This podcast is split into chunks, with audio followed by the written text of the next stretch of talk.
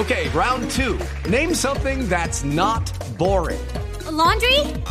Ooh, a book club. Computer solitaire, huh? Ah, oh, sorry, we were looking for Chumba Casino. Chumba. That's right. ChumbaCasino.com has over 100 casino style games. Join today and play for free for your chance to redeem some serious prizes. ChumbaCasino.com.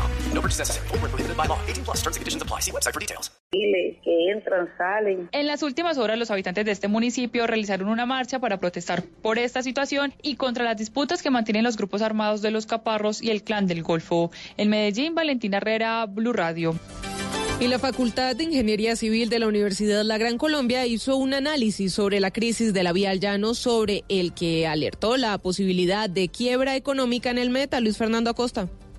93 días seguidos duró el cierre de la vía al llano por el derrumbe del kilómetro 58 y el panorama económico de la región es desalentador. Según el estudio de la Universidad de la Gran Colombia, las pérdidas económicas por el cierre de este trayecto superan los 2 billones de pesos. La agricultura y el turismo son los sectores más golpeados. Camilo Torres es el decano de la Facultad de Ingeniería Civil de la Universidad de la Gran Colombia y para ellos una vía con buenos estudios de ingeniería pueden mitigar los riesgos, como el del derrumbe del kilómetro 58. Desde el punto de vista de ingeniería civil, con buenos estudios de ingeniería, unos buenos eh, procedimientos de mantenimiento o unos buenos procesos constructivos, con la debida atención, esos riesgos se pueden minimizar sustancialmente. Según el estudio, pese a las medidas del gobierno en las que disminuyó el costo de los peajes y en algunas zonas el precio de la gasolina, es claro que esta región está a punto de entrar en quiebra y de nada han servido las 72 medidas implementadas y los 600 mil millones de pesos destinados para enfrentar la problemática. Luis Fernando Acosta, Blue Radio.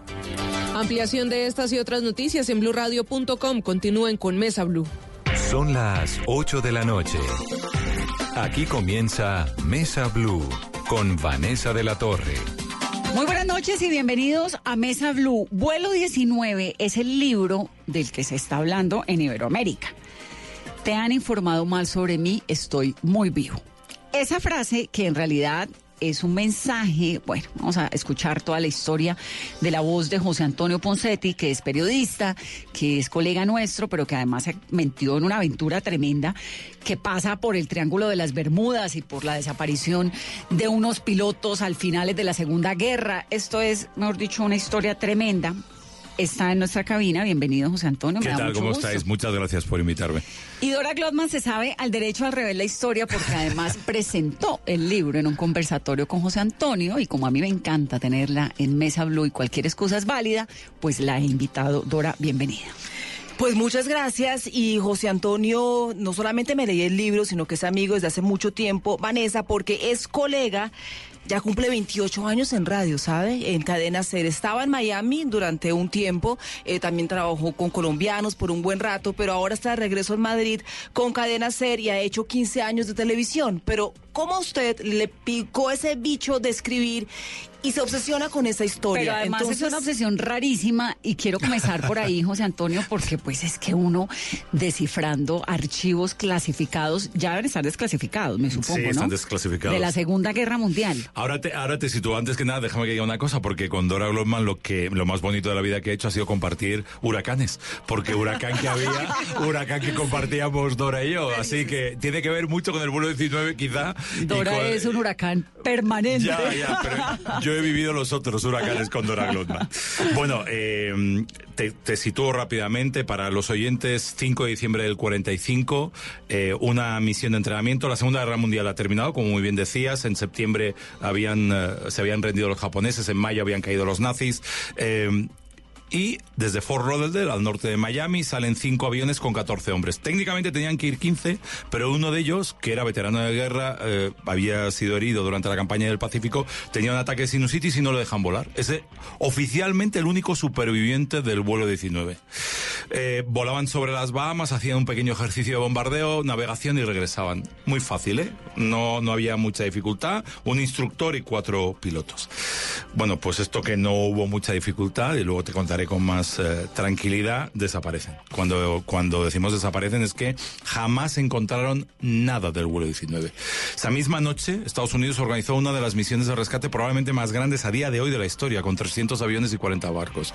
Desapareció otro avión más, con otros 13 hombres. O sea, ese día desaparecieron 6, aviones y 27 hombres. Bueno, y eso obviamente, ya con la Segunda Guerra Mundial terminada, pues tenía que ser un enigma del grande del Triángulo de las Bermudas. ¿Te puedes imaginar la que se montó en la, en la sociedad norteamericana? Porque dos días después, era el 7 de septiembre del 45, era el aniversario, el recuerdo del cuarto, cuarto año del bombardeo de Pearl Harbor y por tanto la entrada de Estados Unidos en, la guerra. en la guerra. New York Times en portada llevaba eso y el vuelo 19 para que veas el impacto que tuvo social, porque la gente no se explicaba cómo podían desaparecer 27 hombres y 6 aviones en época de paz. Esa es en el libro tal vez una de las partes más apasionantes, por lo menos al principio, es la transcripción de las conversaciones. Obviamente no es una transcripción, sino que tú vas contando cómo es de lo que está sucediendo en esos aviones y lo que ellos están hablando. ¿Qué les pasó? Es una buena pregunta que no te voy a descifrar toda porque si no, no te leerías el libro, Pero, pero te voy a contar mucho porque parte de lo que apuntabais es, han pasado ya más de 50 años cuando yo me, ahora mismo han pasado 74 años cuando yo me pongo a trabajar con esta historia y eh, los documentos de la Marina de toda la investigación que se hizo durante los días los cinco días de búsqueda y los días posteriores está todo transcrito y están transcritas las conversaciones entre aviones, todo lo que pasó. ¿Está en un archivo en dónde? En la Marina, la Marina tiene sus archivos oficiales. Tú puedes mañana puedes ir a la Marina siempre que ya estés clasificado. Claro, que lo desclasifican. ¿Esto tiene una clasificación de cuánto tiempo? Pues unos 50 años aproximadamente. Supongo que depende de, de las circunstancias abren la mano antes o después, porque de Kennedy todavía no hemos resuelto el tema. Allá iba. Es que un poco para ubicar a los oyentes, pues el gobierno estadounidense, la inteligencia, bloquea o clasifica alguna información, porque como todo lo graban, entonces bloquean y clasifican los mails, las conversaciones telefónicas, todo lo que tiene que ver con diplomacia. Es el cuento de ahora que a usted a mí nos priva del, avión, del vestido de Jackie Kennedy. Claro que está guardado todavía. Pero lo desclasificaron hace poco. Para poder saber exactamente. Entonces uno ya se puede ir a meter al archivo, puede buscar el vestido, puede saber un poco más, pero esto pasa cuando ya se supone que al resto del planeta pues poco le importa o no va a ser tan escandaloso. E, este estaba desclasificado y, había una persona que hizo además, lo organizó porque son 500 páginas entre declaraciones de más de 40 personas y pruebas aportadas de todo lo que se decía. En esas pruebas hay desde la cantidad de combustible que llevaba cada avión, eh, qué, qué, qué aparatos tenían problemas, los que no tenían problemas, qué mecánicos habían trabajado en reparar ese día, los, quién había volado antes en esos aviones. O sea, esa documentación está toda, enterita. La ¿Cómo nos enloqueció tratando de convertir eso en una novela y saber qué va y qué no va? Pues esa fue, esa fue la, la película. Lo que a mí me vuelve loco en el minuto uno, y es, y es por la obsesión, a mí me vuelve loco que 21 días después de desaparecer todos los aviones, al hermano de uno de los desaparecidos le llega este el telegrama, te han informado mal sobre mí, estoy muy vivo, y firma Georgie, que era como le llamaba la madre de pequeño. Sí, es decir, no queda duda de que es de él. Porque es una conversación íntima, es como que le diga yo y la familia un mensaje, siempre, claro, y la familia viva y le firmo con un código secreto. Claro. ¿Qué sería cuál? no sé, cuidado si lo decís al aire porque luego esto se va a saber. Pero claro, la familia desde el minuto uno mantiene de que él ha sobrevivido al, al vuelo 19. Y, y se lo presenta a la Marina. Y en ese informe eh, te das cuenta que la Marina jamás investigó si alguien había salido vivo del vuelo 19. Entonces yo desando el proceso, que antes se lo contaba fuera de micrófono a Dora, lo que hago es buscar si alguien salió vivo de ese vuelo. Y busco a George Paunesa, que sería mi protagonista en esta historia. Mm. No es mi único protagonista porque la, la situación en la que me encuentro cuando empiezo a investigar me llevó casi tres años el terminar toda la investigación. Lo que me encuentro es que cada uno de ellos tiene una historia, una historia apasionante. O sea, los tripulantes. De los tripulantes que desaparecen, cada uno tiene una vida. Insisto, la mayoría habían sobrevivido a la Segunda Guerra Mundial. Eh, tres de ellos, de los pilotos, eh, eran marines, los otros dos pertenecían a la Marina. Eso eh, crea y provoca un conflicto cuando empiezan a complicarse las cosas, cuando les entra el frío, el frente frío más fuerte del invierno, se encuentran en mitad de una tormenta, habían despegado tarde, se les echa la noche encima, empiezan a quedarse sin combustible, se equivocan de donde están porque creen en vez de estar encima de las Bahamas, uno, el líder de ellos cree que está encima de los Cayos, eso serían 400 kilómetros de distancia. Eh, si estás en los Cayos y vuelas al norte para volver a, a Fort Lauderdale, eh, pues llegas. Pero si estás en Bahamas y vuelas al norte, te vas a mitad del Atlántico.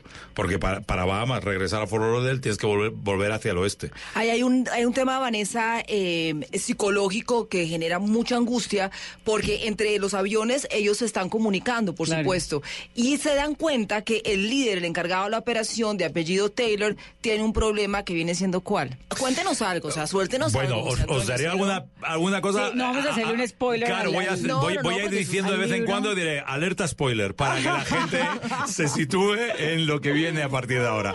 Alerta spoiler. Entonces, eh, el problema que tiene Charles Taylor, el, el teniente que, que es el instructor y que, les, y que les lleva, que por cierto, era compañero de armas del presidente Bush padre, que Ah. volaron juntos en, durante la Segunda Guerra Mundial y el presidente Bush padre habló de él. Porque el vuelo 19 se ha convertido en el gran vuelo supuestamente desaparecido en lo que llaman el Triángulo de las Bermudas. Triángulo de las Bermudas, para quien no sepa de qué hablamos, si estás sentado en la playa, en Miami Beach, agarrado de la mano de Dora Glotman, ves a la izquierda eh, Bermudas, a la derecha San Juan de Puerto Rico. Ese es el triángulo. Eso lo cierra. Pero el triángulo de las Bermudas, José Antonio, y antes de que se adentre, Ahora voy a por en la- Charles Taylor, volvemos no a la pregunta de Dora. ¿Existe o no? Porque eso es como un mito entrecino, que es un lugar en el que se desaparecen enigmáticamente los aviones. Y crecimos con eso tanto que cuando uno se montaba en un avión chiquito, yo por lo menos me la pasaba, tal vez de ahí viene lo del susto al avión, mirando por la ventana a ver en qué momento veía el triángulo de las Bermudas y el avión Desaparecía. desaparecía. Pues mira, eh, ¿Existe o no? Esa duda yo la tenía también. Yo no sé si existe o no el Triángulo de las Bermudas. Sí que te puedo decir que han desaparecido cientos de personas, aviones y barcos en esa ¿En zona. esa zona? Es, eso es una realidad y está documentado, y existe. Pero lo que sí que te voy a decir, y hago trampa con esto, pero tranquilos que no es ¿Spoiler? No, no. El vuelo 19 no desapareció en el Triángulo de las Bermudas. Y ahí te lo dejo. Pero el vuelo de 19 desapareció. Sí, pero no en el Triángulo de las Bermudas. Bueno, entonces Taylor. Ahí te lo dejo. Taylor, Chas Taylor, era el. Te, te has quedado con cada hora de. Ya me está fastidiando esta entrevista. Eh, No, no, yo me lo sé porque yo también he visto el libro. Lo que no Claro. quiero tampoco es. Bueno, no, porque pues- Es, porque es bien interesante, bien enigmático y tiene además un componente. Y es que uno empieza a leerlo y uno dice, ay, esto es puro libro de niño.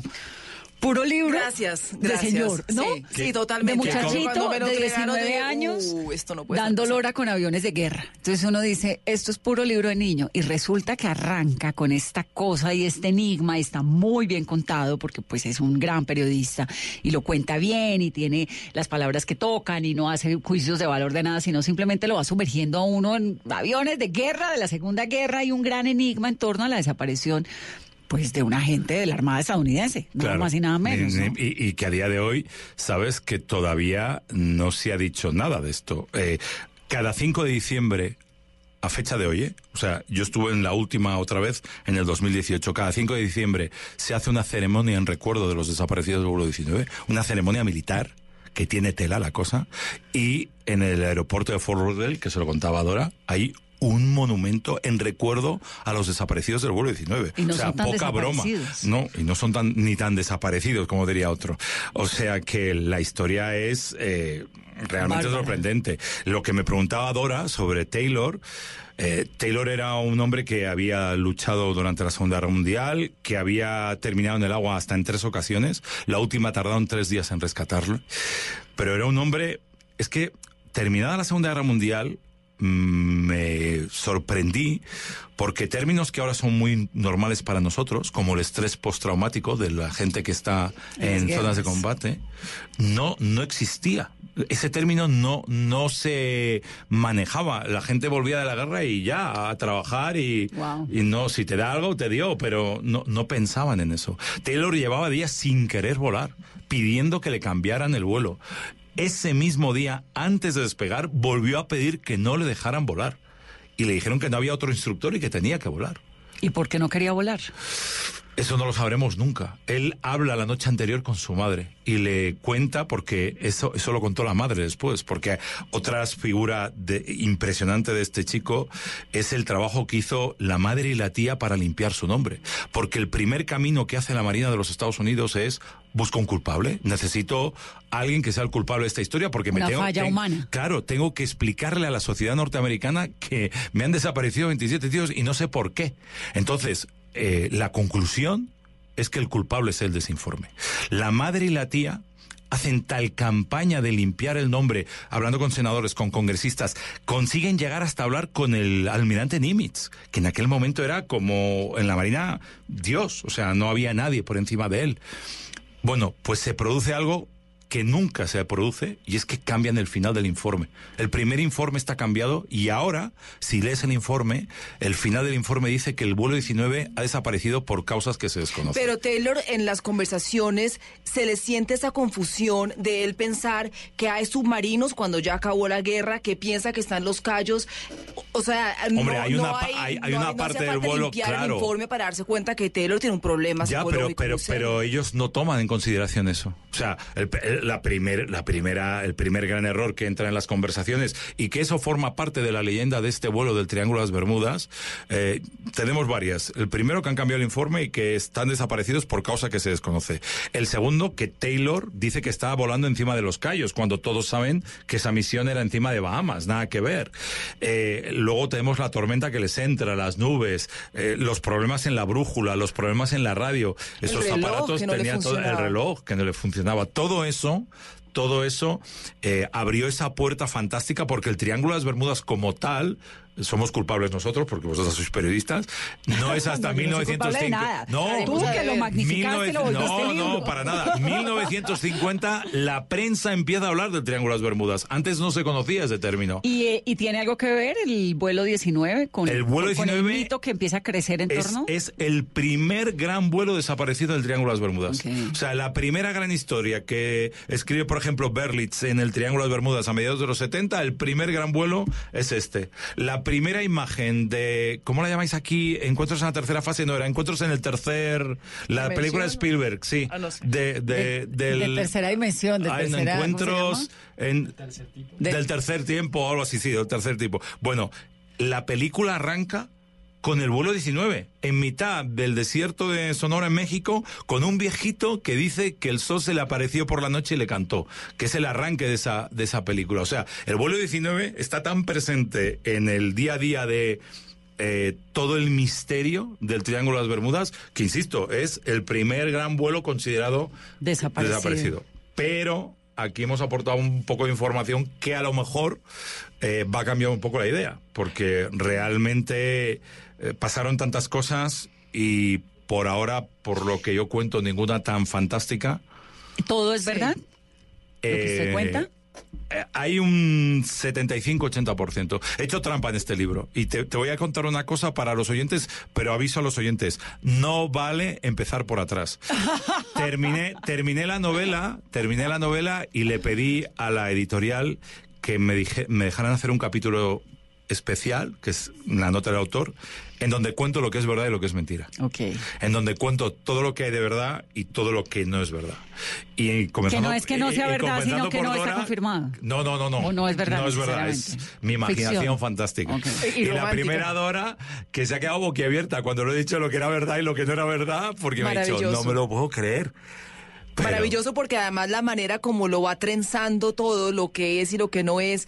eh, y le agradezco en, en calidad de mujer y de una persona sensible que le haya metido un poquito de romance porque... Sí, porque eso siempre- apunta a avión militar, sí es muy eso fregado. apunta de, de Avenger y todo. No, es que yo sentí lo mismo Estoy- que Vanessa ahora estoy en minoría, aquí no puedo defenderme, prefiero desaparecer yo en el Triángulo de las Bermudas. La investigación, ¿cómo fue, eh, José Antonio? Porque es muy detallado todo. Bueno, eh, una vez decido que tengo que ir a por la familia de George Paonesa, porque realmente en el, minuto en que el telegrama aparece y que eres consciente de que la familia dice que ese telegrama aparece, eh, voy a por George Paonesa. Tengo que saber quién es ese, ese personaje, ¿no? Eh, intento comunicarme inicialmente con la familia y empiezo a descubrir cosas de George Paonesa. La primera, de todos los desaparecidos en el vuelo 19, George Paonesa es el único que tiene una tumba en Arlington. Ah. Que tiene una lápida, sí, pero ¿sabes una cosa? No hay nadie. Está vacía. Entonces. Está vacía. El cementerio Eh, de Arlington, para quienes no lo saben, es en Washington, D.C. y es el cementerio pues más estrella, por así decirlo, Militar. de- militar de, de las víctimas, de quienes han muerto en algún tipo de operación en algún lugar del mundo del ejército estadounidense. Pues que sepas que George Paonesa tiene una tumba ahí. Y no está enterrado ahí. y no hay nadie. Y no solo eso, la familia en un momento dado, por un supuesto portavoz al que yo nunca conseguí encontrar, había dicho que ellos habían hecho cargo de esa tumba, pero en Arlington no tienen constancia de quién pagó, porque claro, ahí no te ponen una tumba sin más. No, no, no, y tiene La una tumba blanca igual a todas las demás. Y... No, no, ahí alguien pagó eso. Y alguien, ¿no? Se a hizo alguien le cargo de interesa, esto. a alguien le interesa, porque además es, No sé. pues como es el gobierno estadounidense, es el gobierno el que lo mantiene. Ahí está enterrado Kennedy, ahí están enterrados todos los Bueno, pues- sobrevivientes. pues ahí está la lápida de George Las Paonesa, víctimas, los. sí. Ay, no puede ser. ¿Está en Arlington? Hasta en Arlington. Y no está. Y no está. Y entonces seguimos. ¿Dónde está? Ah, Bueno, te va, a te va tocar preguntar mucho para que yo ¿Y te tú cuente cómo eso. sabes que no está? Porque abrieron, hicieron abrir la tumba. Hicieron abrir la tumba para comprobar si había alguien enterrado ahí. Y no hay. ¿Cómo es el cuento de- del señor viviendo enfrente de un carro casa? Bueno, una de las personas claves que me ayudó para toda la investigación es John Mayer. John Mayer era un piloto de combate de, del ejército de los Estados Unidos, derribado en Vietnam, que trabajó, él me decía, eh, se reía mucho cuando me decía eso, que él, él trabajaba para la agencia, había trabajado para la agencia. Obviamente no una agencia de viaje, ni una agencia de... ni rentaban carro, ni nada. Él- obviamente él, él trabajaba para la, para la agencia y era muy divertido. eh, él Para la por- CIA. Cuando dicen agencia, vamos, agency, no CIA. tengas ninguna duda. Eh, él por años estuvo eh, buscando el vuelo 19, él buscaba los aviones. Eh, hizo varias, varias expediciones para sacar eh, aviones donde él creía que estaban a ver si era o no ese vuelo. Eh, una de las eh, acciones más espectaculares que hizo fue que en 1986, cuando despega de Cabo Cañaveral, el Challenger estalla, mueren todos los astronautas. ¿Te acuerdas de Sí, esa sí, imagen sí, sí, sí. que dio la vuelta al mundo? La NASA hace una búsqueda exhaustiva de todas las piezas para reconstruir el aparato, saber que, cómo era el Space Shuttle y que había fallado. Bueno, en esa, en esa búsqueda encuentran un avión y lo mal identifican. Él está viendo las noticias y dice, ese es uno de los cinco del vuelo 19. Y organiza una, una misión y se va por el avión. ¿Y dónde estaba? Y lo saca debajo del agua, cerca de Cabo de Cañaveral, y lo saca del agua. Pero, pero, el avión está tan hecho polvo, tan destruido, está tan pegaditas las cosas de debajo del agua, que no pueden identificar por los números de serie que es un Avenger, porque es un Avenger, pero no pueden identificarlo como uno de los aviones del vuelo 19. Hacemos una pausa rápidamente para comerciales. El libro se llama Vuelo 19 de José Antonio Poncetti. Esto es Mesa.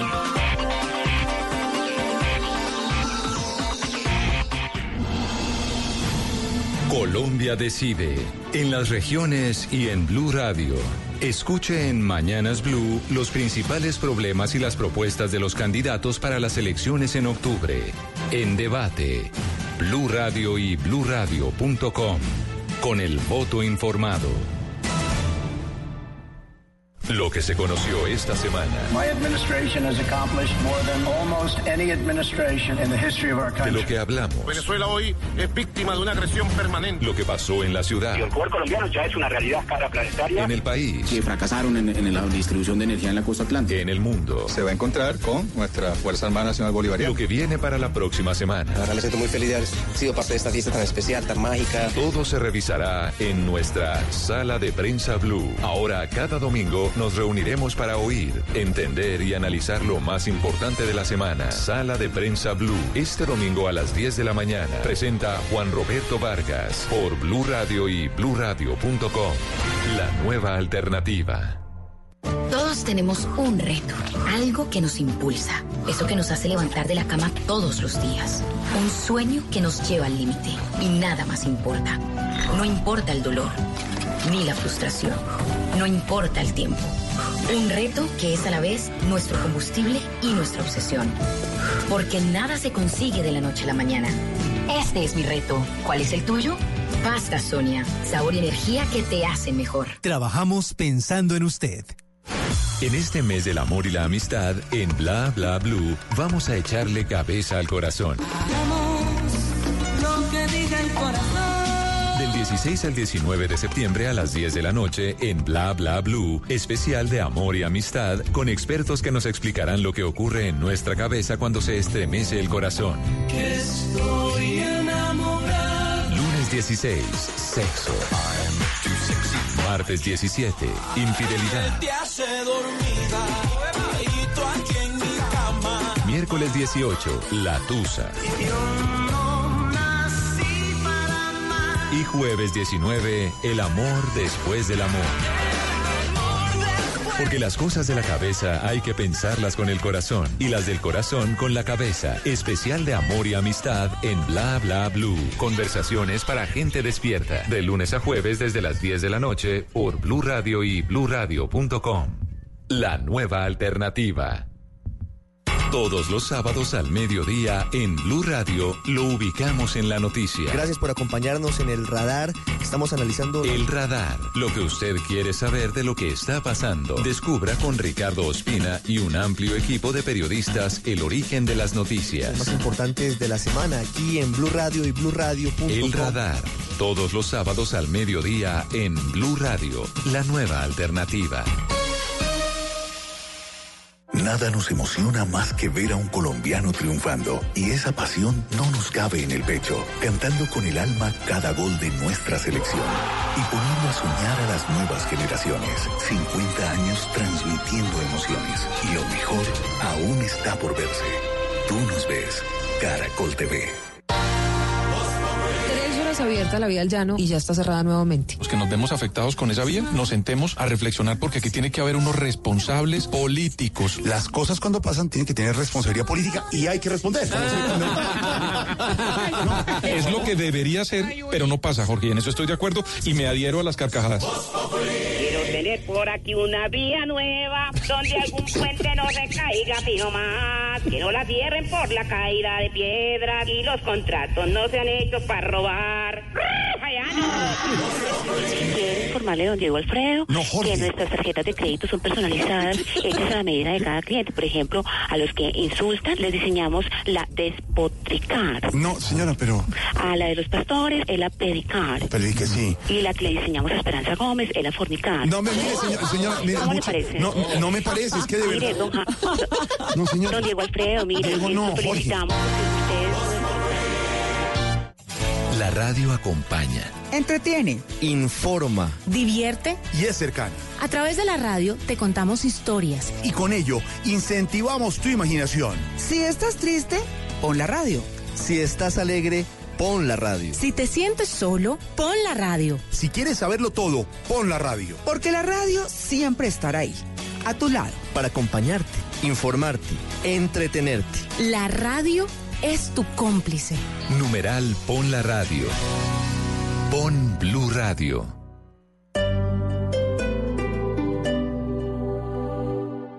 El Teatro Mayor Julio Mario Santo Domingo presenta a Joyce Di Donato y al ensamble Il Pomodoro con el recital barroco en Guerra y Paz, con obras de Händel y Purcell, entre otros. Miércoles 16 de octubre, 8 pm. Compre ya sus entradas a través de primera fila o en taquillas del teatro. Apoya a Bancolombia y Caracol Televisión. Invita a Blue Radio y Alcaldía de Bogotá. Más información www.teatromayor.org. Código PULEP EII 686. Los viernes, súbete al andén.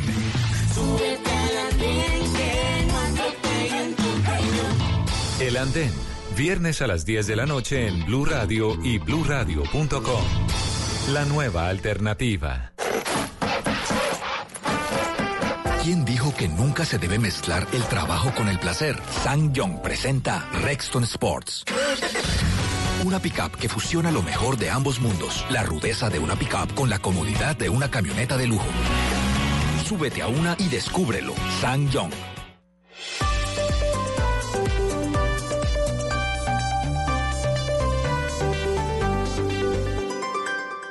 El mundo está en tu mano. Escúchalo. Noticias de Colombia y el mundo a partir de este momento. Léelo, entiéndelo, pero también opina. Con respecto a la pregunta del día. Comenta. Yo pienso que ese código. Critica. Y sí, pienso que. Felicita. Vean que el pueblo lo está En respaldando. el fanpage de Blue Radio en Facebook tienes el mundo.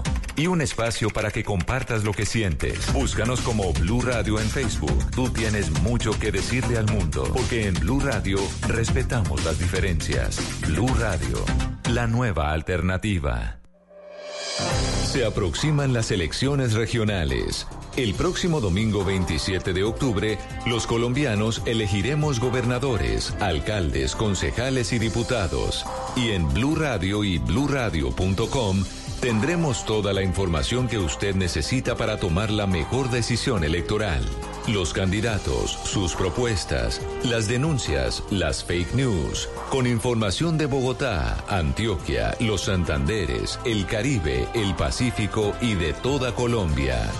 Numeral Vote Bien con Blue. Blue Radio, la nueva alternativa. Estás escuchando Blue Radio, un país lleno de positivismo, un país que dice siempre se puede. Banco Popular. Para ti, que siempre has estado ahí, cuidando a tu familia y dándole tu amor incondicional, tenemos una tarjeta de crédito con todos los beneficios que mereces. Solicita tu tarjeta de crédito Diamante Banco Popular en nuestras oficinas y disfruta momentos especiales con beneficios diseñados exclusivamente para una generación que lo merece todo. Banco Popular. Somos Grupo Aval. Vigilado Superintendencia Financiera de Colombia. Respuestas largas. Señor ministro Botero, ¿cuál es la conclusión al final? Pues esta es una historia larga que si hay un minutico yo se la trato de resumir. breve. Respuestas cortas. ¿Qué le decían los funcionarios de migración, además del bienvenido presidente, decían otra cosa? No. Pero siempre las preguntas correctas. ¿Cuál es la decisión ¿Por qué se demora ¿Por qué aparecieron ¿Cuánto fue, por ejemplo, el costo? Mañanas Blue, de lunes a viernes desde las 5 de la mañana por Blue Radio y bluradio.com. La nueva alternativa. Padres con experiencia, padres nuevos, hijos únicos, con hermanos, abuelos que consienten, nietos que aprenden. Cada domingo vamos a construir un puente entre generaciones para que las familias crezcan y entre todos podamos cambiar el mundo. Generaciones Blue, un espacio del Blue Radio con testimonios, guías, expertos e invitados que nos ayudarán a mejorar la vida en familia y las relaciones entre sus miembros. Generaciones Blue, este domingo a las 12 del día. Generaciones Blue, estamos cambiando el mundo de las familias colombianas por Blue Radio y bluradio.com. La nueva alternativa. Continuamos, esto es Mesa Blue. El libro se llama Vuelo 19 de José Antonio Poncetti. Ahora, ¿qué pasó en su cabeza para haberse metido en esta aventura? Él, él entiendo Digamos, como... Entendemos que no le hayan comprado siendo niños niños los aviones que tocaba, no le dieron el tiempo suficiente Sí. para jugar a la Segunda Guerra, a la Primera. los soldaditos de plomo, no se los compró la mamá. la mamá no se los Papá dio. Noel no lo quiere. Hab- hab- habla- ¿Hablas de él o de mí? De usted. de usted. ¿Qué pasó en la cabeza No de José sé. Antonio Poncetti para meterse en la investigación de lo 1945? sé. No lo sé. Eh, es una. Yo tengo la teoría de que esta historia me ha buscado a mí, no yo la he buscado a ella. ¿Cómo la encontró? Esta historia yo empiezo a llegar a ella en 1970 leyendo un, un- un libro sobre el Triángulo de las Bermudas, del cual solo recordaba la historia del vuelo 19. No, no me preguntes nada más de ese libro porque no me acuerdo de nada. Eh, luego me pasó con la película de Spielberg y luego el vuelo 19 me ha ido acompañando. Y entonces le contaba a Dora que en un, eh, viviendo ya en Miami un día, mi vuelo salía desde el aeropuerto de Fort Lauderdale era a Nueva vuelo York. 19. Y llego y veo, la, y veo ahí la, el monumento al vuelo 19. Y digo, pero vamos a ver, ya, esto ya se me escapa. O sea, no puede ser que esté tan presente, porque yo también inicialmente pensaba como tú. Yo miraba por la ventanilla a ver si desaparecía en cualquier. vuelo, Porque cada vez que vuelas de Madrid a Miami, Miami a Madrid, pasa por mitad del Triángulo de las Bermudas. Y cuando una de estas, una turbulencia y te vi, aparezco como los de perdidos en una isla y no sé. Pero. ¿Cómo se llama el náufrago? ¿Cuál de ellos? El de la película, el náufrago. El náufrago. Como Tom Hanks. Ah, como Tom Hanks, el actor. Ah, vale, no sabía que náufrago me No, no, el de la preguntaba. película. Sí, sí. Bueno, pues nunca sabes, ¿no? Y al principio empecé a leer más, empecé a buscar más, pero ya cuando eh, cae en mis manos el informe oficial...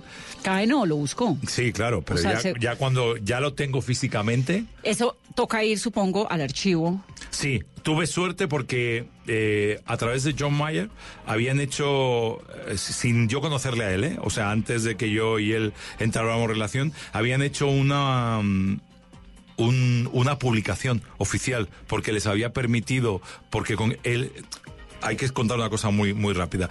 John Mayer, al ser piloto, hizo el trabajo más espectacular de toda la gente que había buscado hasta ahora el vuelo 19. El tipo eh, situó los cinco aviones donde podrían haber caído por los vientos, combustible que llevaban, rutas que podían podido tomar, decisiones tomadas. O sea, el tipo hizo como un, un cuadro gigante de cómo podía haber eh, salido, eh, dividido en este caso, todo el grupo del vuelo 19.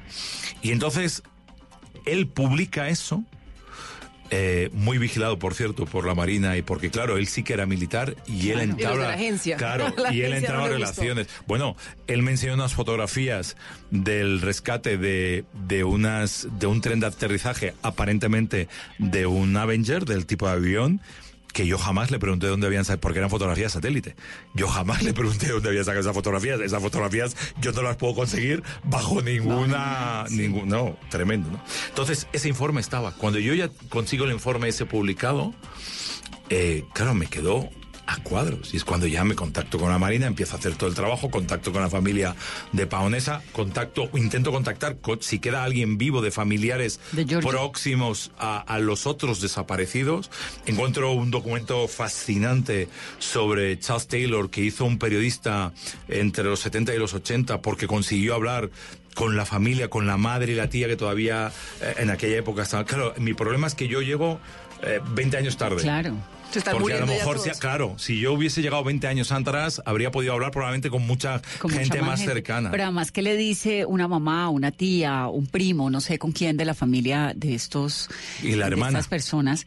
Hola, mira, soy José Antonio Poncetti y estoy Y- haciendo una investigación Bueno, pues te voy a contar. de lo que eh, pasó en el 45. Claro, eh, cuando yo mando los, cuando Sí, mandamos los primeros Cuando uno emails, como periodista llama y dice, es que estoy haciendo... Eh, Ya, no. ¿Eso no gusta? Me, pasó lo mismo con la familia. Claro, cuando yo a la familia paonesa le escribo y, y insinúo en ese email que yo creo que podía haber sobrevivido al vuelo 19, claro, la familia se me puso de perfil. Me dijo, vamos, un español viviendo en Miami que ahora va a descubrir si mi eh, ex tío abuelo, tataratío abuelo, como sea, eh, Sobrevivió. va, sobrevivió o no sobrevivió. Entonces, no fue fácil. Por eso, esos tres años de, de trabajo. ¿no? Esos tres años, eh, porque cuando dice la historia me encontró a mí y no yo a la historia, tiene algo de esotérico, tiene algo de, de fantasma. O sea, los No me estoy, asustes, estoy Nora. Espíritus de los del vuelo 19 en esta cabina. No lo sé, Entonces, a lo en algún sí. momento tuvo una sensación de estar conviviendo con unos fantasmas que querían contar su historia. Mira, eh, sí que te puedo decir, no nada esotérico ni nada mágico, pero sí que te puedo decir, eh, yo convertí la pared de la habitación de, de mi casa donde trabajé con el vuelo 19 eh, en una especie de pared de CSI Miami. Yo tenía las fotografías, quién estaba vinculado con quién, conseguí todas las eh, células de quién había muerto, cuándo los hermanos de Paonesa, la madre, la madre por ejemplo había muerto en el 42 antes, antes de, hijo. de que, claro, de que desapareciera el hijo. Solo Frank, su padre, era el que tenía una relación. Él era de una familia numerosa de origen italiano que vivían en Nueva York. O sea, todo ese camino eh, me llevó a estar muy cerca no solo de él, sino de, de los otros. Yo os puedo decir Que soy de Alerta spoiler. Alerta spoiler. Os puedo decir, hombre, lógicamente os podéis imaginar que me costó mucho contar cuando iban desapareciendo. Que, que, que Claro. vivir la noche que ellos vivieron, porque pensad que hay una investigación por parte, cuando ya se dan cuenta de que no van a volver, y se dan cuenta muy tarde, eh, la Marina activa una- un protocolo para rescatarles. Un protocolo absolutamente descomunal, ¿eh? Entre una base, la de Banana River, y son los guardacostas los que llevan, digamos, el peso de la investigación y de situar dónde podrían estar los, avi- los aviones. Bueno, pues cuando todo eso sucede y cuando empieza a pasar todo eso y empiezan a cruzarse un montón de gente en el aire, empiezan a encontrar eh, los rastros, porque hay un montón de señales durante toda la noche, a pesar de la tormenta de las olas de seis metros, del frío. Hay un montón de bengalas y van siguiendo las bengalas. El problema que tienen es que siempre llegan tarde a donde están las bengalas. Estos tíos, o sea, es que lo que pasaron esa noche antes de irse a donde sea. La descripción de, de Eh, ellos es- que, man, es, el momento es donde están en el agua. terrible. Tres de ellos, por lo Es menos. terrible. eh, Es horrible. Ahora. Claro. Entonces montó en su apartamento o en su casa en Madrid una pared con el álbum pues, Sí, de fotos. Que, está, estaba a medio desmontar, todavía no lo he podido quitar y lo voy a tener que pintar. y a su porque- señora le encantó vivir con eh, los del Sí, estaba, estaba, estaba, eh, extremadamente Ay, feliz. abuela, sobre José todo, Antonio, sobre pero- todo porque escribía mucho de noche. Me, me di cuenta que me fascinaba escribir de noche, que, que, que me iba mucho mejor. Y estaba muy contenta que yo no apareciera en la cama hasta las 4 o las 5 de la mañana, por más que le dijera que estaba en la habitación de abajo en el despacho escribiendo como un loco, ¿no? El que mejor se lo pasó fue mi perro, que me acompañó, se cambió sus hábitos y entonces se ponía a dormir a mis pies todas las noches Ay, en vez de, subir a la cama. Sí, sí. Entendió que eso era distinto y entonces eh, se pasaba las noches haciéndome compañía mientras yo escribía. Pero qué momento emocional para una persona como usted sumergirse de esa manera, ¿no? Se le alguna lágrima, o sea, cuando terminó, me dio una, cuando sí, esta gente me, me dio una pena terri- me dio una pena terrible. Sobre todo me dio pena porque llegas llegas a un punto de la cuando yo reúno todos los informes, tengo todo y decido cómo arranco, porque además te voy a contar una cosa, esto no iba a ser una novela. ¿Que iba a ser un cuento? Esto iba a ser un podcast de cuatro capítulos. Y cuando entrego el guion para el podcast, da la coincidencia que hay alguien de la editorial, se queda fascinado con el guion, me llaman y al principio pensaba que era una broma. Me llaman de Penguin Random House y digo, bueno, a ver, alguien, Sí, alguien Yo sé. que, claro. I've been there. Claro, ¿no? Y, y dice, ¿cómo dices Hola, que soy de? Random. ¿Ah? Ah, ¿cómo? Eh, ah, venga, hombre, cuelga, que no, no atiendo y tal. Y entonces, cuando ya llego y se quedan fascinados y empiezo a escribir, yo me da tanto vértigo inicialmente el tener que escribir una novela que les digo, mira, vamos a hacer una cosa. Escribo cuatro o cinco capítulos, los leéis y si no os gusta, No chao, somos amigos todos. Yo esto va a ser un podcast maravilloso y hasta aquí. Les mando los cuatro capítulos y el editor me escribe a las dos horas y me dice, dime qué está pasando con este tipo, necesito saber si está vivo o no está vivo o ha sobrevivido. No, no. Entonces, cuando yo me pongo en la habitación esa con toda la documentación, digo, ¿qué hago para no abrumar al lector? Primero, ¿por dónde empiezo? Y segundo, si yo doy toda la cantidad de datos que tengo y toda la información que tengo, a la tercera página me va a decir qué libro más bonito para calzar el televisor porque tiene un Claro. tamaño perfecto, porque lo tengo ahí que se me mueve un poco, pero esto es inleíble. Pero además es un libro grueso. Sí, son 500 páginas, con- pero con letra un poquito grande. ¿eh? Sí, Pedí a la es editorial la- que, esa es la que- gran claro, ventaja. pedí a la editorial que por favor, no, nada de, de letras No, enanas. ¿sabes de qué me pasó en estos Uy, días? Fui a buscar La cabaña del tío Tom porque me dio la locura de que me lo quiero volver Bueno, a es leer. un clásico ahí. Pues no lo pude encontrar en letra grande. Era Entonces todo lo tienen en una cosa diminuta. Que no hay quien lo lea. Pues ya uno Claro, no puede leer eso, claro. eso lo leía uno a los 15 años o Y 16. entonces organizando la información porque era Claro. demasiado. Y entonces decido lo primero, que voy a arrancar por el telegrama, porque es lo que a mí me provocó Es que yo quería, esta es que eso es lo que yo quería preguntar. Digamos, hay unas cosas que ocurrieron, otras que hacen parte de la fantasía del escritor, con unos datos históricos tremendamente valiosos, pero el primer capítulo arranca con Te han informado mal sobre mí, estoy muy vivo. Dos puntos, George, que es el nombre de tu protagonista cuando era niño, como le decían, eso lo comentamos hace unos momentos. Ese, ese, ese estilo de letra, esa tipografía, ¿es la original? Vamos, esto es Sí, lo, lo distinguí, lo distinguí porque quería que os dierais cuenta de que era el telegrama. El Claro, telegrama era un existe. telegrama re- te, o sea, te ese voy a enseñar luego una existe. fotografía. El telegrama existe. Wow. El telegrama existe, Pero claro. Es que esa- eso, es lo, eso es lo de locos. De no es que alguien haya contado que. No, no, el telegrama existe y lo tienen en un museo de aviación en Fort Lauderdale. Lo puedes ver. Es que eso lo me que eso parece ya es la repera. Ahora, él Así me sale una manda- palabra española que no puedo decir. Él le manda ese telegrama, llega el 26 Claro. de diciembre de 1945 a su familia. Sí, a Joseph, a su hermano, que está en los Marines y que está destinado en Washington.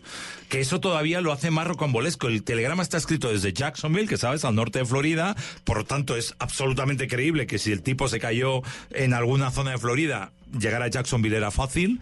Y la segunda, no lo manda a casa, sino que lo manda al hermano que más quería, a Joseph que también era militar, sobrevivió a la Segunda Guerra Mundial y estaba destinado en los Marines en Washington. Y es el hermano el que alerta de, oiga, Aquí hay un vivo. que, que mi hermano está vivo. muertos. Claro, él, él comunica al comandante de la base de Fort Lauderdale, que este también tiene tela, ahora te cuento, alerta spoiler, pero muy corta.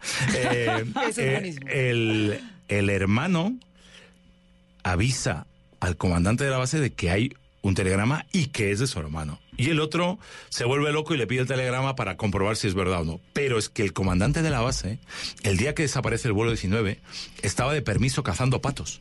No se entera que le han desaparecido 14 hombres y 5 aviones, que al final serán 6 y 27, hasta el día siguiente a media mañana. Y se fue de rositas, como dicen en, en mi casa. O sea, no le pasó nada, ni en el juicio posterior, ni nada.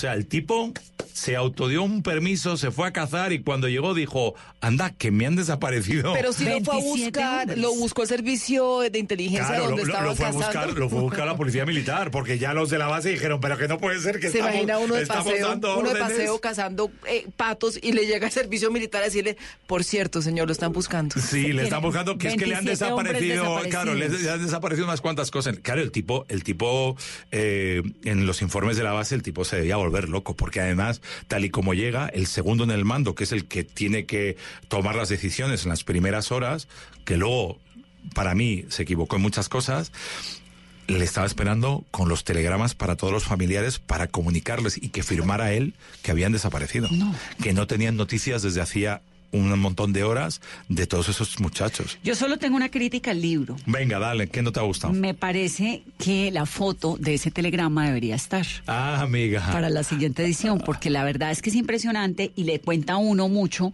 cómo los, a mí me encantan los periodistas, porque obviamente soy periodista y me gusta como esa obsesión, ¿no? De la que salen Mira. siempre cosas. Y entonces ese telegrama, como es tan fuerte, uno dice, claro, este es el comienzo de una historia bárbara. Y luego avanza en el libro y se encuentra esa historia que verdaderamente es tremenda. No sé cómo vamos a hacer la radio en colores ahora, pero ¿Me vas voy a enseñarles. No, no, no. Voy a enseñar algo eh, que no he enseñado nunca aquí a estas dos amigas y periodistas, y es que durante el proceso de escritura y de preparación del libro, llega un momento en donde tienes que decidir la portada del libro. Ay, no, eso es dificilísimo. Vale, mi portada inicialmente eran ocho portadas, luego quedaron en cinco, luego quedaron en tres y finalmente quedaron en dos.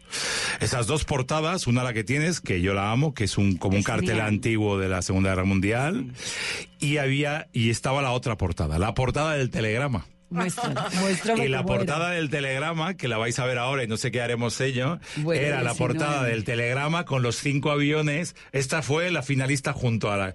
Esta la habría publicado la, la- la editorial si hubiesen decidido eh, que no se hubiese novelado la historia, sino que la historia fuera Periodística. simplemente periodística pura y dura y que fuera el caso real. Pero ahí sí hay una cosa. Esa uno- portada no la ha visto nadie, la tengo yo Buenísima. enmarcada en mi casa, me la regaló la editorial y la tengo colgada en la pared. Entonces, para la magia, la radio es el telegrama como tal. Dice Western Union, que es la compañía en ese momento todavía, ¿no? Que hace envíos de mensajes y tal.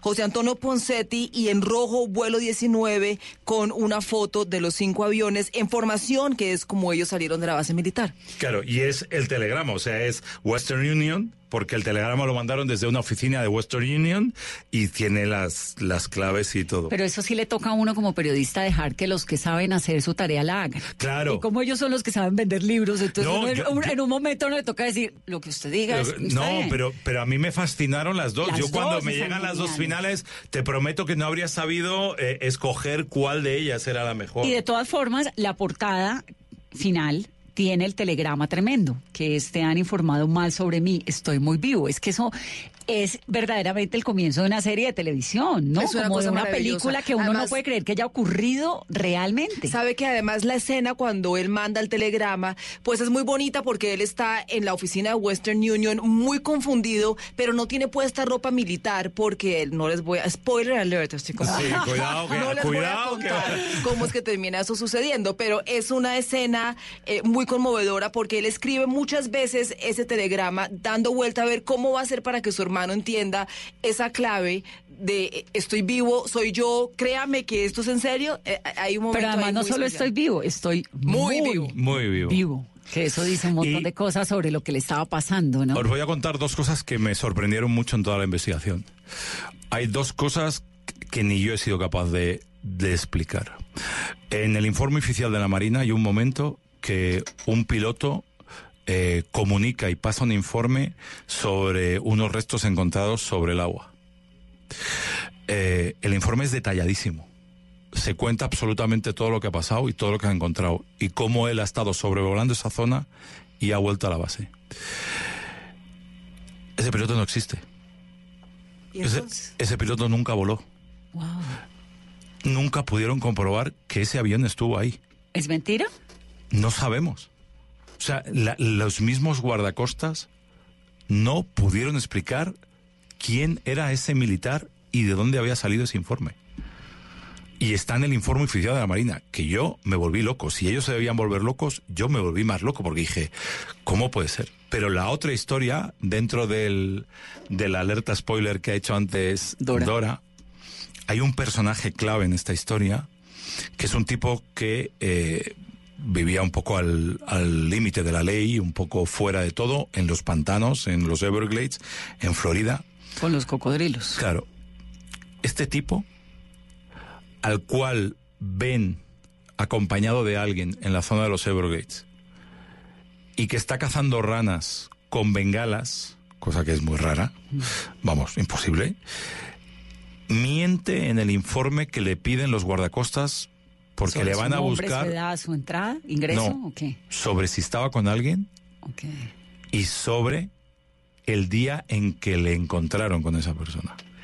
Y en el informe oficial se le creen y lo cambian y es mentira. Y en, y en el juicio posterior, al, al cabo de los años, demuestran que eso es mentira. O sea, que ese tipo estaba en los Everglades, pero no el día que estaba, sino que estaba de otra manera.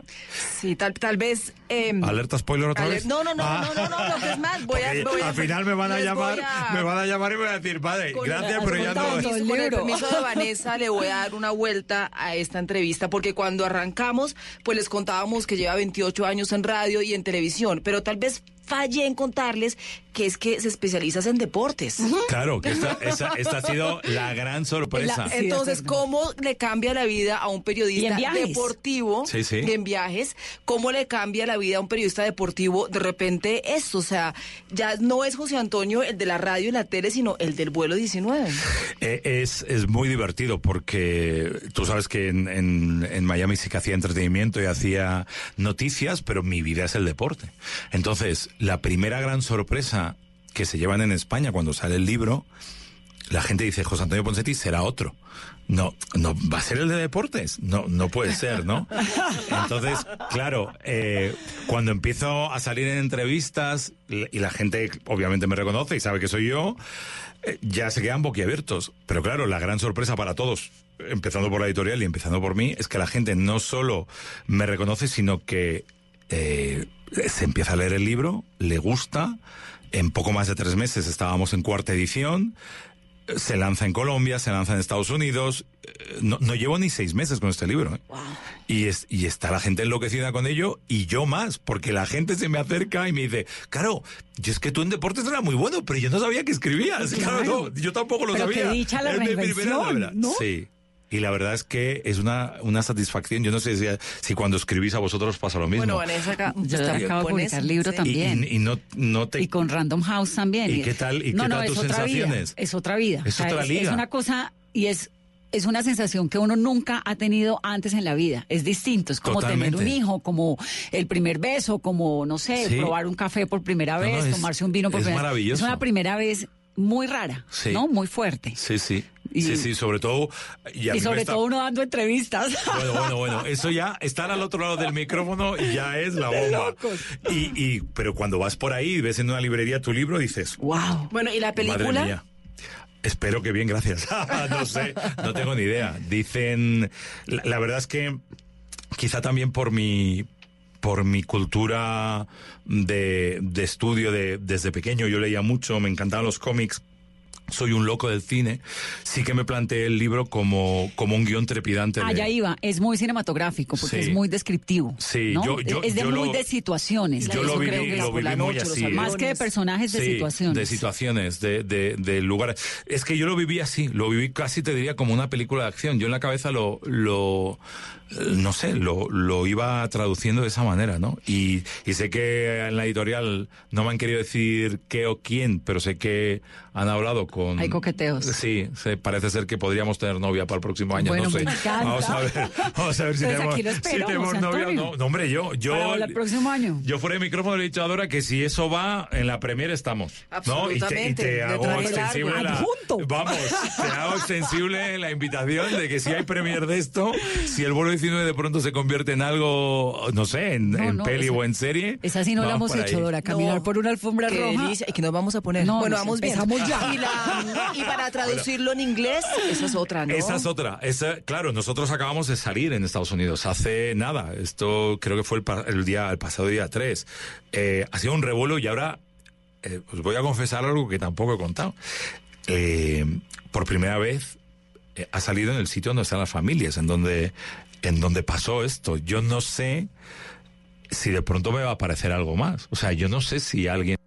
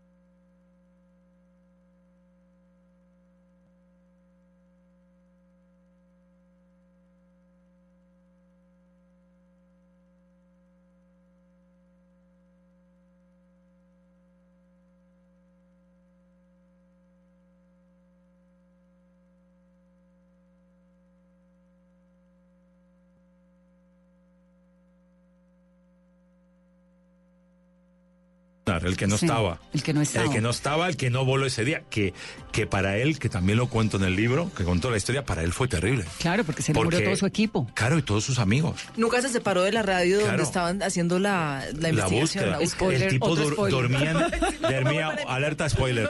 El tipo dormía en el barracón vacío. ¿Tú te imaginas lo que es eso? Sí, con un vacío profundo. Pero digo, eh, ¿te quedó en medio de la investigación alguna constancia de que alguno de los otros No, haya sobrevivido no, a hoy? ¿No? Porque, No. bueno, igual tendrían muchos años. no. Pues, José Antonio, felicitaciones. El libro Nada. es realmente muy, muy interesante. Mucha Me suerte, me encanta tenerte en la cabina. Bienvenido. Yo feliz de estar con vosotros. Comienzo inmediatamente a pensar lo que nos vamos a poner para la alfombra roja.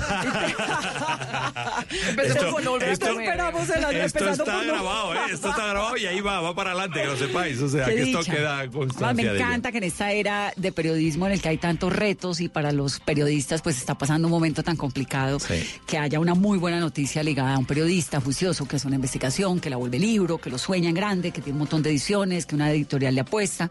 De verdad que me alegra un montón. Te voy, te voy a decir una cosa que me tiene fascinado con el periodismo de hoy. Y lo pienso, pero como periodista que llevo en sangre. Eh, nos ha venido Dios a ver. Nos ha venido Dios a ver porque hoy en día, en el mundo en el que vivimos, donde eh, las redes sociales, antes de que salga una noticia, ya la están contando, eh, es más necesario que nunca el periodismo para demostrar la cantidad de mentiras que nos eh, vomitan todos los días a través de un, un montón de, de medios. Así que yo, ojalá que la gente se anime a ser periodista y que se anime a, a confirmar todas las cosas que van pasando. Porque A mí muchas me veces también, y sabes que- hemos matado a gente esto- estos últimos años, pero bueno, gente que está viva, muerta todas las No, semanas. sabes que me encanta que, que ahora yo voy un montón a universidades a hablar con los pelados que están estudiando. Sí. Entonces, que si vale la pena ser periodista o no. Claro que vale la pena ser periodista. Vamos. Porque es que además la gran ventaja que nos está ocurriendo ahora es que no estamos en el titular. La noticia del titular ya no importa, porque eso sale en las redes sociales al segundo en el cual está Claro. ocurriendo. Nos obliga a caminar, a meternos meternos a esto, a investigar, a contar, a, a explicarle a la gente cosas de una manera mucho más detallada, mucho más profunda. Y en eso, pues el periodismo sí, verdaderamente creo que es sin igual. Mira, Dora. Brotman, matamos a Fidel Castro en Muchas Miami. veces. O sea, todo- no había mes que no se muriera en las redes Fidel Castro. ¿Cómo me acuerdo el día que se murió Fidel Castro? Gracias por estar aquí. Gracias a vosotras, ha sido y a un lujo. ustedes una muy feliz noche. El libro se llama Vuelo 19 de José Antonio Poncetti. Esto es Mesa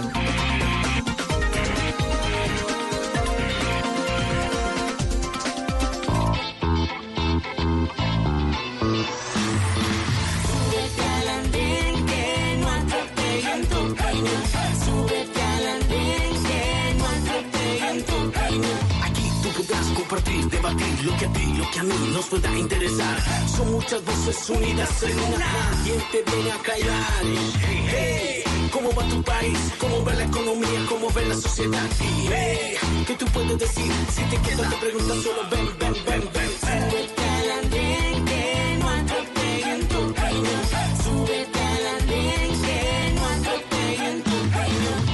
El Andén, viernes a las 10 de la noche en Blue Radio y bluradio.com. La nueva alternativa.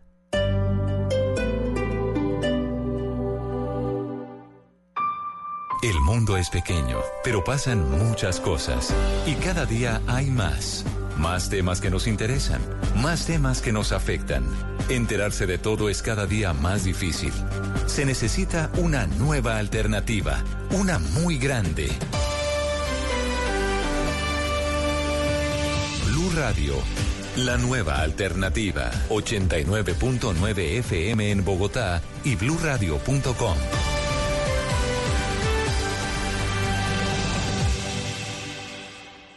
El Teatro Mayor Julio Mario Santo Domingo presenta a Joyce Di Donato y al ensamble Il Pomodoro con el recital barroco En Guerra y Paz, con obras de Händel y Purcell, entre otros. Miércoles 16 de octubre, 8 pm. Compre ya